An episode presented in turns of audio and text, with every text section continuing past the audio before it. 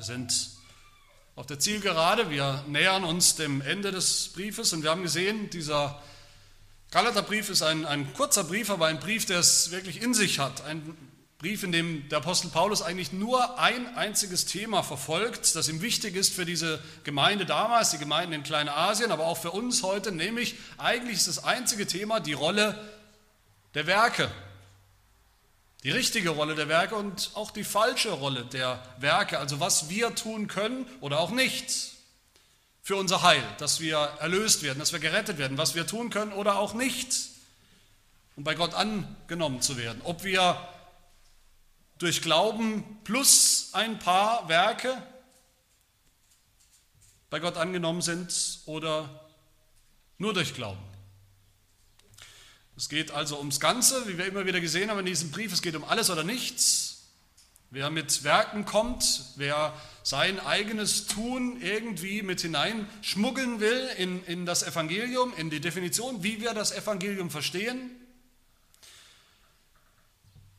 Was ist mit ihm? Was ist das für ein Mensch? Sagt der Apostel Paulus, ist der theologisch vielleicht nicht ganz korrekt, nicht ganz sauber, geistlich vielleicht leicht verwirrt, leicht im Irrtum? Nein, Paulus sagt, hat gleich am Anfang des Briefes gesagt, in charakteristischer Weise, der sei verflucht. Das ist ein anderes Evangelium. Das ist kein Evangelium. Paulus hat gesagt, diesen ganzen Brief durch, der grundlegende Unterschied zwischen einem gläubigen Menschen und einem ungläubigen Menschen, der, der Kontrast, der Konflikt, ist der Konflikt zwischen Glauben und Werken. Der eine vertraut auf Werke, auf das, was er selber tut, was er selber tun kann vor Gott. Der andere baut oder vertraut im Glauben auf das, was Gott getan hat in Jesus Christus. Der, Unterschied, der fundamentale Unterschied zwischen dem gläubigen und dem ungläubigen Menschen ist der Unterschied auch, wie Paulus gesagt hat, zwischen Fleisch und Geist.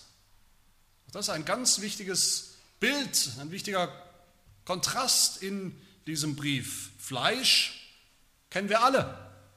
Fleisch ist alles, was wir aus uns heraus tun können, aus eigener Kraft tun können. Fleisch ist alles, was Sünder tun können. Das ist alles, was nicht stimmt, was verkehrt ist mit dieser Welt, mit dieser Schöpfung. All das ist Fleisch. Fleisch ist alles, was an dieser Welt, an dieser Schöpfung noch klebt. Der gefallenen Schöpfung, was an dieser Welt klebt. Das ist Fleisch. Und alles, was Fleisch ist, wird zugrunde gehen, wird aufhören wird vergehen, wird aufgelöst werden, zusammen mit dieser alten Schöpfung, die eines Tages zusammengepackt, zusammengerollt wird wie eine alte Zeitung.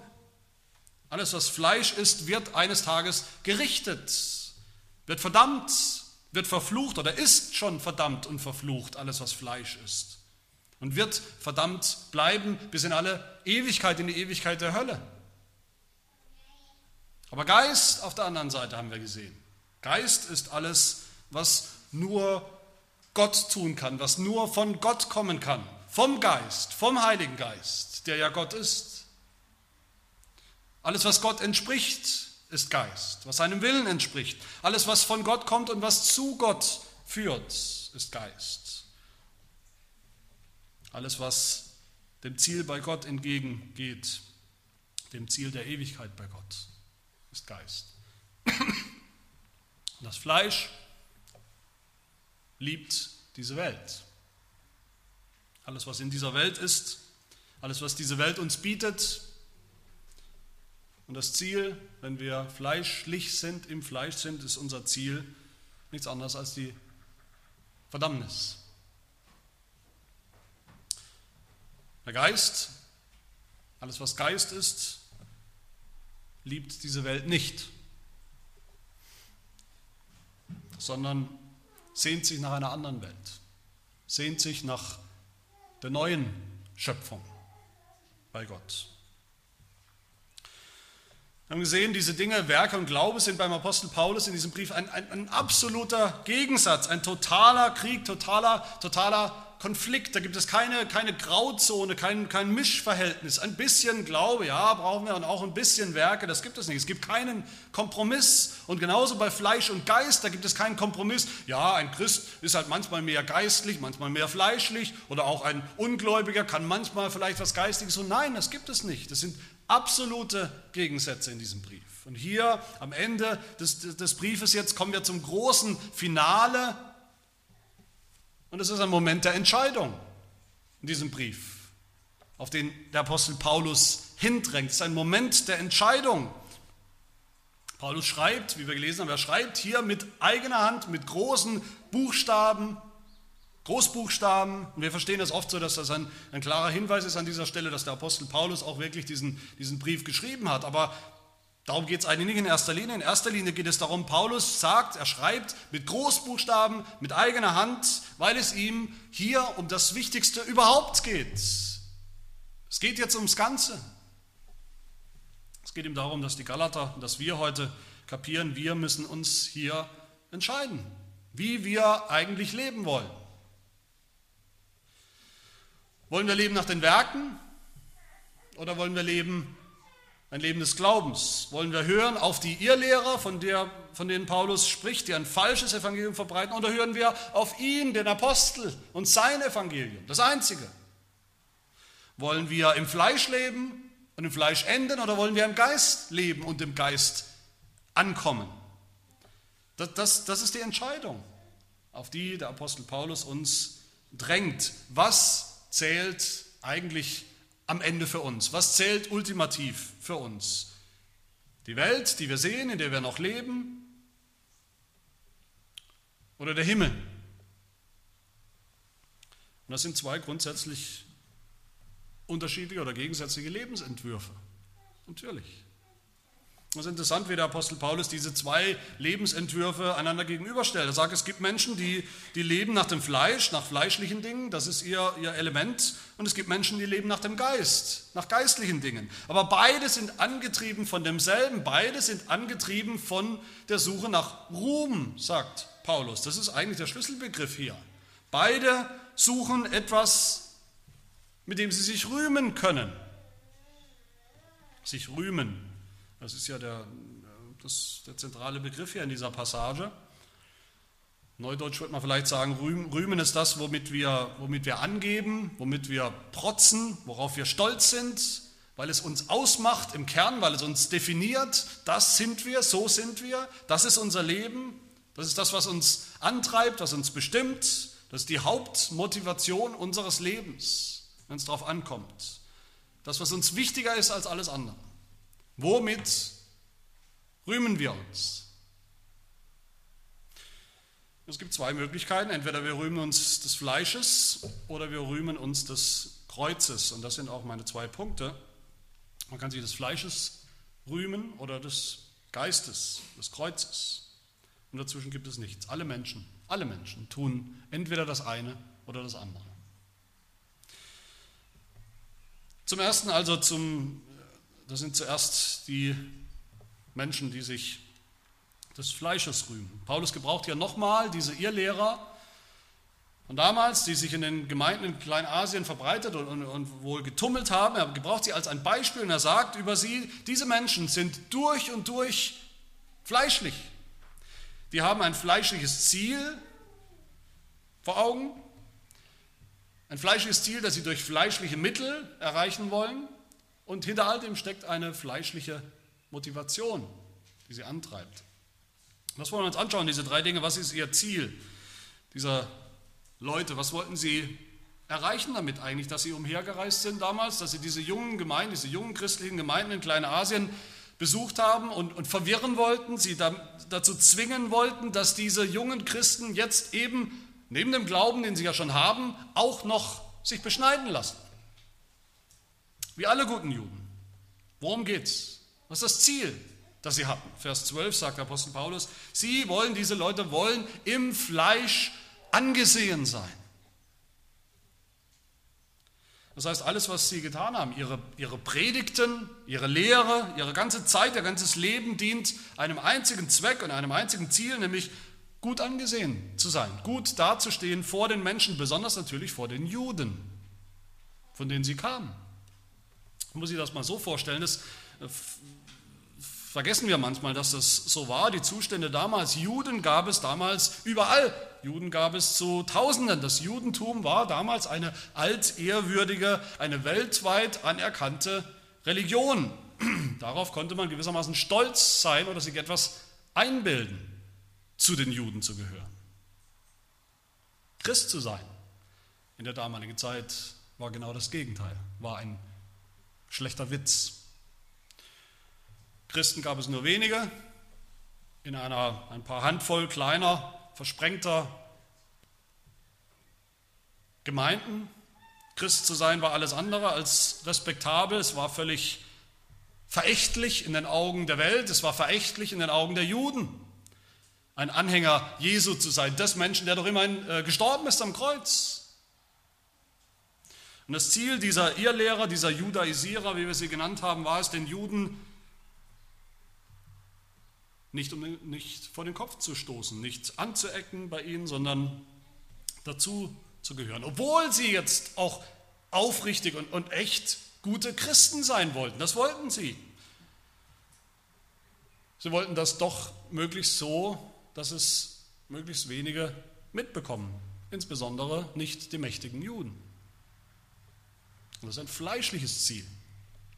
Und dieses fleischliche Ziel wollten diese Menschen erreichen durch ein fleischliches Mittel, nämlich die Beschneidung.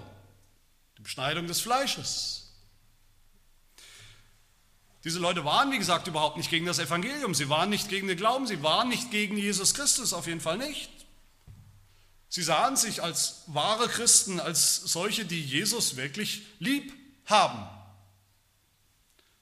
Aber sie wollten sich nicht verscherzen mit, mit der Mehrheitsmeinung, mit denen, die das Sagen hatten, mit den Juden. Und deshalb hatten sie damals die glorreiche Idee, wir können doch alle an Jesus glauben und uns trotzdem beschneiden lassen.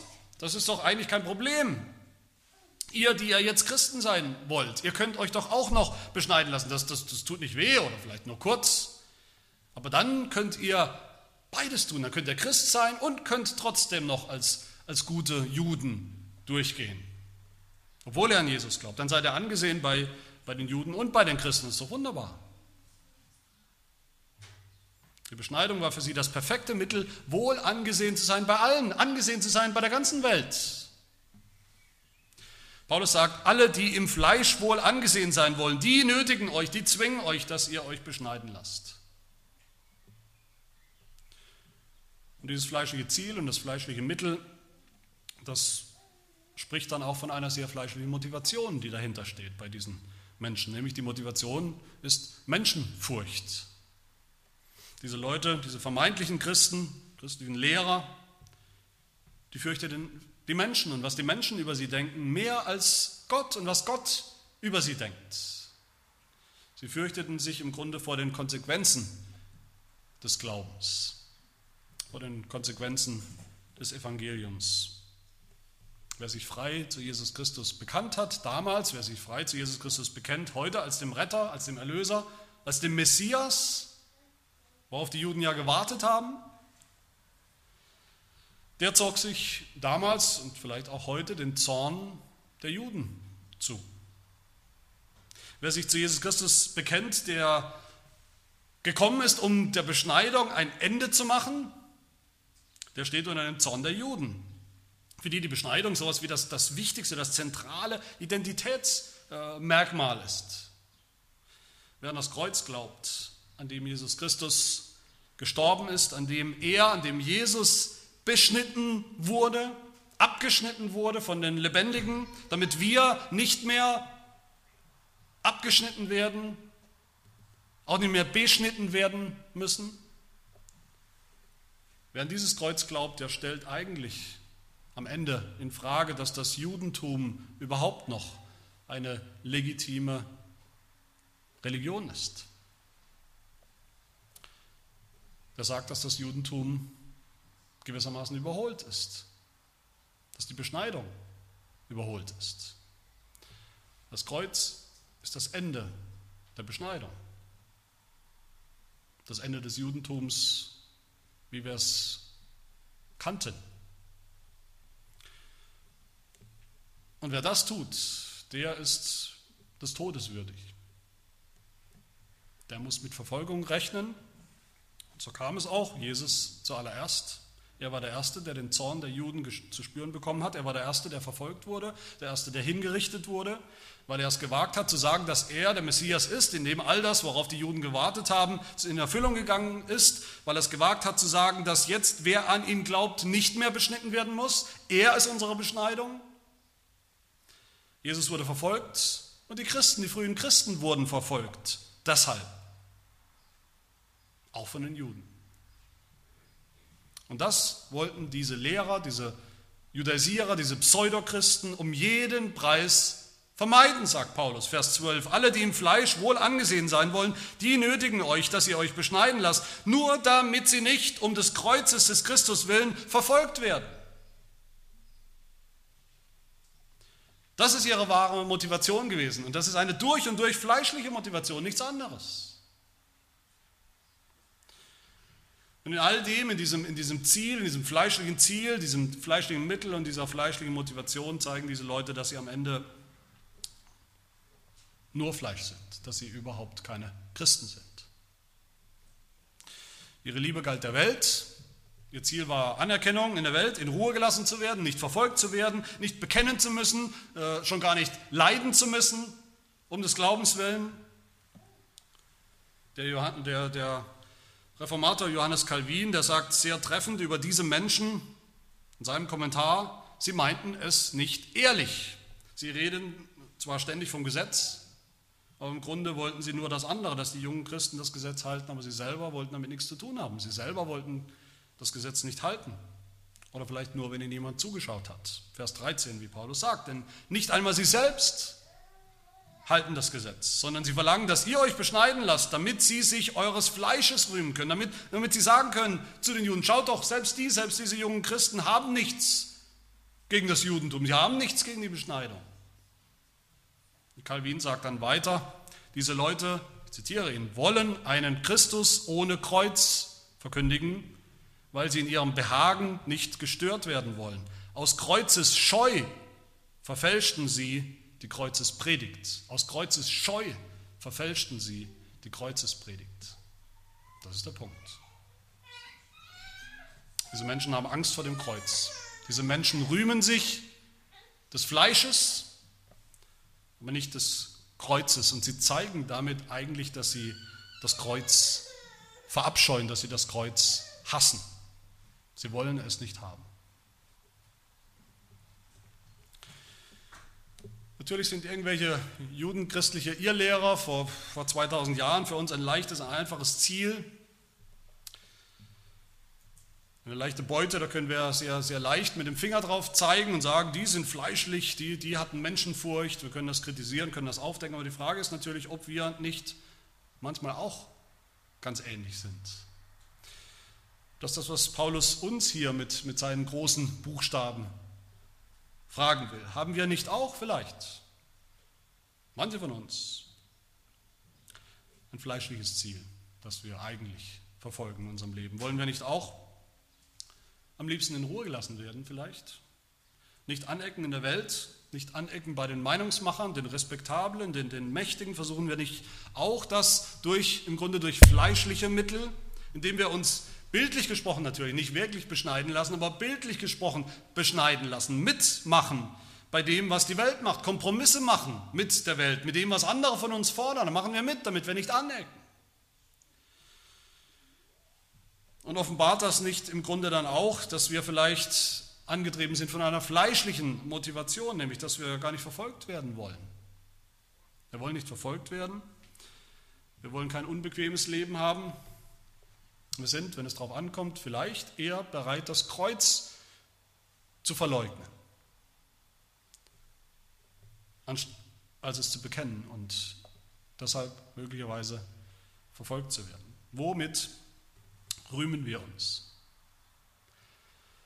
Mit dem Fleisch, mit dem, womit sich alle Menschen rühmen, dass wir auch dazugehören, dass wir im Grunde auch nicht anders sind, oder rühmen wir uns des Kreuzes, Das ist mein zweiter Punkt. Das sind die Menschen, die sich des Kreuzes rühmen, im Gegensatz zu diesen pseudochristlichen Lehrern, zu diesen Möchtegern-Christen, beschreibt Paulus, der Apostel Paulus, sich hier noch einmal selbst als Beispiel. Er nimmt sich selbst als Beispiel. Er sagt, ich bin das, das komplette Gegenteil. Ich bin ein geistlicher Mensch. Ich habe ein geistliches Ziel. Ich verfolge dieses Ziel durch ein geistliches Mittel und, und dahinter steckt eine geistliche Motivation. Was ist das Ziel, das Paulus verfolgt. Was sagt er? Sein Ziel ist nicht die Welt, sein Ziel ist nicht Anerkennung bei Menschen, sein Ziel ist nicht im Fleisch wohl angesehen zu sein. All das interessiert ihn nicht, all das bewegt ihn nicht, all das lockt ihn nicht hinterm Ofen vor, all das interessiert ihn nicht mehr. Sein Ziel ist geistlich, sein Ziel ist die neue Welt, die neue Schöpfung. Das ist das Einzige, was für Gott zählt, das ist das Einzige, was für Christus zählt, das ist das Einzige, was für den Apostel Paulus zählt. Vers 15. Nicht Beschneidung, auch nicht unbeschnitten sein, sondern eine neue Schöpfung. Eine neue Schöpfung, die man noch gar nicht sehen kann, die man nur vor dem, die nur geistlich empfangen werden kann. Für Paulus, der ja immerhin früher auch ein, ein beispielhafter Jude war, für ihn spielt es seit seiner Bekehrung, seit dem Anfang seines neuen Lebens, spielt es überhaupt keine Rolle mehr für ihn, vor dem etablierten Judentum anerkannt zu sein. Oder auch nicht. Es spielte für ihn keine Rolle mehr, anerkannt zu sein, vielleicht unter den, unter den Philosophen, unter den Meinungsmachern seiner Zeit, obwohl er vielleicht hätte mitreden können. Er war ja gut ausgebildet, er kannte sich aus. Sein Ziel war überhaupt nicht mehr diese Welt oder irgendwas in der Welt, irgendwas, was diese Welt zu, zu bieten hat. Nicht die alte Schöpfung, sondern die neue Schöpfung. Im Philipperbrief sagt er von diesem Ziel, das ihn, ihm immer ging, Philippa 3, ich vergesse, was da hinten ist und strecke mich aus nach dem, was vor mir liegt und jage auf das Ziel zu, den Kampfpreis der himmlischen Berufung Gottes in Christus Jesus. Das ist sein konkretes geistliches Ziel gewesen. Und von denen, die ein fleischliches Ziel haben, sagt er auch dort im Philipperbrief, sagt er im Kontrast, viele wandeln, wie ich euch oft gesagt habe und jetzt auch weinend sage, als Feinde des Kreuzes, des Christus. Ihr Ende ist das Verderben, ihr Gott ist der Bauch. Sie rühmen sich ihrer Schande, sie sind irdisch gesinnt, fleischlich. Sie kleben fest an dieser Welt, an dieser Weltzeit, sie kleben fest an der alten Schöpfung. Aber wir nicht, sagt Paulus, wir nicht, unser Bürgerrecht ist im Himmel. Das ist unser Ziel schon jetzt. Und dieses geistliche Ziel, das erreichen wir nur durch geistliche Mittel, durch ein geistliches Mittel, nicht indem wir immer mitschwimmen, mitschwimmen mit dem Mainstream, mit den, der Mehrheitsmeinung der Welt, ohne anzuecken. Diese neue Schöpfung erreichen wir nur gegen den Strom, gegen die Welt. Erreichen wir nur durch den Glauben an das Kreuz, durch die Kraft des Kreuzes. Das Kreuz, an dem Jesus hing, der misshandelte, der, der, der verfolgte, der getötete Messias, der verkannte König der Juden. Das Kreuz, an dem er die Welt, die alte Schöpfung durchkreuzt hat, angezählt hat, ihr Ende schon herbeigeführt hat. Das Kreuz, an dem er unsere Sünde, unsere Sündhaftigkeit, unsere Schuld vergeben hat, sodass wir schon neue Menschen sind, schon neue Kreaturen, schon Teil dieser neuen Schöpfung, auf die wir zugehen. Das Kreuz, an dem unser Fleisch durchkreuzt, gekreuzigt worden ist, sodass wir jetzt ein anderes Leben haben, ein geistliches Leben haben können. Das Kreuz, wie er sagt, wie Paulus sagt in Vers 14, durch das ihm die Welt gekreuzigt ist und er der Welt. Das ist gegenseitig. Das Kreuz, das den Juden ein Ärgernis war und den Griechen eine, eine Torheit, eine Dummheit. Das Kreuz, das, das der Welt bis heute, das den Gelehrten, den Philosophen, den Psychologen, den, den, sogar den Theologen, den Unitheologen bis heute ein Ärgernis ist. Das Kreuz, dieses Kreuz ist das einzige Mittel, durch das wir die Welt kreuzigen können, durch das wir dem geistlichen Ziel entgegengehen können, nämlich der himmlischen Berufung, dem neuen, der neuen Schöpfung, dem Himmel. Und in all dem sehen wir bei Paulus seine wahre geistliche Motivation, weil er ein echter Christ war, nicht wie diese Scheinchristen, scheinchristlichen Lehrer in Galatien, einer, der glaubte an das Kreuz. Deshalb war ihm die Welt gekreuzigt. Paulus hätte sich nicht weniger scheren können darum, was die Welt, was seine ungläubigen Mitmenschen über ihn denken, über seinen Glauben, über sein Ziel. Seine Motivation war, um alles in der Welt dieses geistliche Ziel zu erreichen, auch wenn es bedeutet, Leid auf sich nehmen zu müssen, verfolgt zu werden, um des Glaubens willen, ausgelacht zu werden, bespuckt zu werden, verachtet zu werden in der Welt, lächerlich gemacht zu werden in der Welt. Im Gegensatz zu den Irrlehrern hat Paulus nicht alles getan, damit er bloß nicht verfolgt wird, um, um, um des Kreuzes willen. Im Gegenteil. Wer irgendetwas weiß von, von der Biografie des Apostels Paulus, der weiß, sein Leben, sein Leben war geprägt vom Martyrium, vom Leiden um Christi willen. Von der Verfolgung, weil er sich zu Christus bekannte, weil er sich des Kreuzes rühmte als, als des entscheidenden Faktors, als die wichtigste, die entscheidende Tatsache seines ganzen Lebens. So sagt er ein paar Verse weiter, ganz deutlich, Vers 17 haben wir gelesen, er sagt da mitten ins Angesicht von den Spöttern, von diesen Irrlehrern, sagt er, Hinfort mache mir niemand weiter Mühe, denn ich trage die Mahlzeichen des Herrn Jesus an meinem Leibe. Schluss mit allen Diskussionen. Da sieht man es. Ich trage die Mahlzeichen des Herrn an meinem Leibe. Ich trage die, die, die Nagellöcher, die, Peitschenhiebe, die Verspottung, die Bespuckung, die Verfolgung, das Leiden Jesu Christi trage ich an meinem eigenen Leib, in meinem eigenen Leben. So real, wie Jesus Christus gekreuzigt worden ist am Kreuz, so ist mir die Welt gekreuzigt. So wie Christus, so auch ich. Das war seine tiefste geistliche Motivation. Und auch hier sind wir gefragt, auch hier fragt uns der Apostel Paulus mit seinen großen Buchstaben, haben wir das, dieses geistliche Ziel? Ist das das Ziel unseres Lebens? Von allem, was wir tun, wofür wir uns einsetzen, wofür wir uns bemühen, wonach wir streben, wofür wir bereit sind, Entbehrungen auf uns zu nehmen, ist dieses Ziel allein die neue Schöpfung, die kommende Weltordnung, der Himmel, die ewige Gemeinschaft bei Gott mit Christus. Alles andere ist es nicht wert dass wir dafür leben. Alles andere ist nicht christlich, alles andere ist irdisch, alles andere ist fleischlich, alles andere ist Welt und vergeht. Es bleibt nur am Ende die neue Schöpfung. Ist das unser Sehen? Ist das das Ziel, nach dem wir trachten? Oder bedeutet uns das vielleicht nichts? Ist uns das nicht praktisch genug? Gähnen wir vielleicht innerlich beim Gedanken an den Himmel? Und versuchen wir dieses Ziel zu erreichen durch ein geistiges Mittel, ein einziges Mittel, nämlich das Kreuz.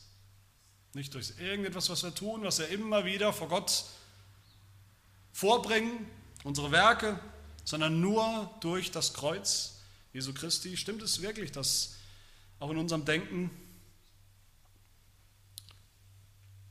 dass uns die Welt gekreuzigt ist und wir der Welt, dass wir nicht mehr festhalten an dieser Welt, uns nicht mehr verlocken lassen, locken lassen von all dem, was uns die Welt anbietet, was die Welt uns verspricht. Natürlich dürfen wir genießen, was wir haben in der Welt, aber halten wir so fest an diesen Dingen, die wir haben in der Welt, dass wir sie jederzeit loslassen könnten? Um alles in eine einzige Frage zusammenzufassen, eine Testfrage zusammenzufassen, rühmen wir uns des Kreuzes. Bei jeder erdenklichen Gelegenheit. Können wir von ganzem Herzen sagen, wie der Apostel Paulus, von mir aber sei es ferne, mich zu rühmen, als nur allein des Kreuzes unseres Herrn Jesus Christus, durch das mir die Welt gekreuzigt ist und ich der Welt. und durch das mir eine neue Welt, die neue Schöpfung eröffnet wurde. Natürlich sollen wir uns hier selbst prüfen, was ist unser Ziel, das Ziel unseres Lebens. Was ist das Mittel, durch das wir das erreichen wollen? Und was ist die Motivation, die uns antreibt, jeden Tag neu? Ist es der eigene Ruhm vor Menschen? Oder ist es der Ruhm des Kreuzes? Ich hoffe und bete, dass wir nicht nur jetzt auf die Zielgerade des, des Galaterbriefs äh, eingebogen sind, sondern dass, wir, dass uns dieser Galaterbrief auch zeigt, wie wir selbst richtig auf die Zielgerade unseres Lebens kommen. Schon jetzt. Nicht, weil wir kurz vorm Tod stehen, das wissen wir nicht, wann wir sterben, aber schon jetzt. Dass wir klar das Ziel vor Augen haben das Mittel, wie wir zu diesem Ziel kommen und dass die Motivation auch stimmt, dass wir Männer und Frauen und Kinder des Kreuzes sind und, und werden, mehr als alles auf der Welt. Egal, was die Welt denkt, egal, was es uns kostet, selbst wenn es unseren Ruf kostet in der Welt, selbst wenn es den Respekt, unseren Respekt kostet vor den Meinungsmachern.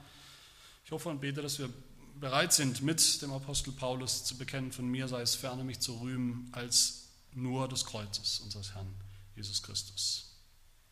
Das ist das Einzige, was zählt, das Einzige, was uns retten kann und das Einzige, was bleibt. Amen. Wir wollen beten.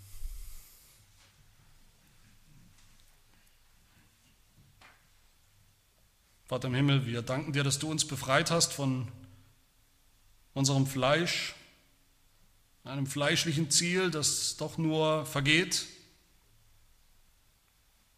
von fleischlichen Mitteln, von einer fleischlichen Motivation in unserem Leben. Wir danken dir, dass du uns befreit hast zu einem neuen und anderen Leben, einem Leben im Geist, das auch ein wunderbares geistliches Ziel hat, das wir erreichen nur durch das Kreuz, das uns täglich motiviert, uns auszustrecken nach dieser Zukunft, uns motiviert schon heute geistlich zu leben, zu leben schon heute im Glauben und im Gehorsam dir gegenüber.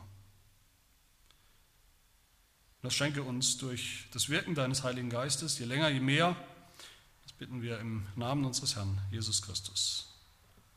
Amen.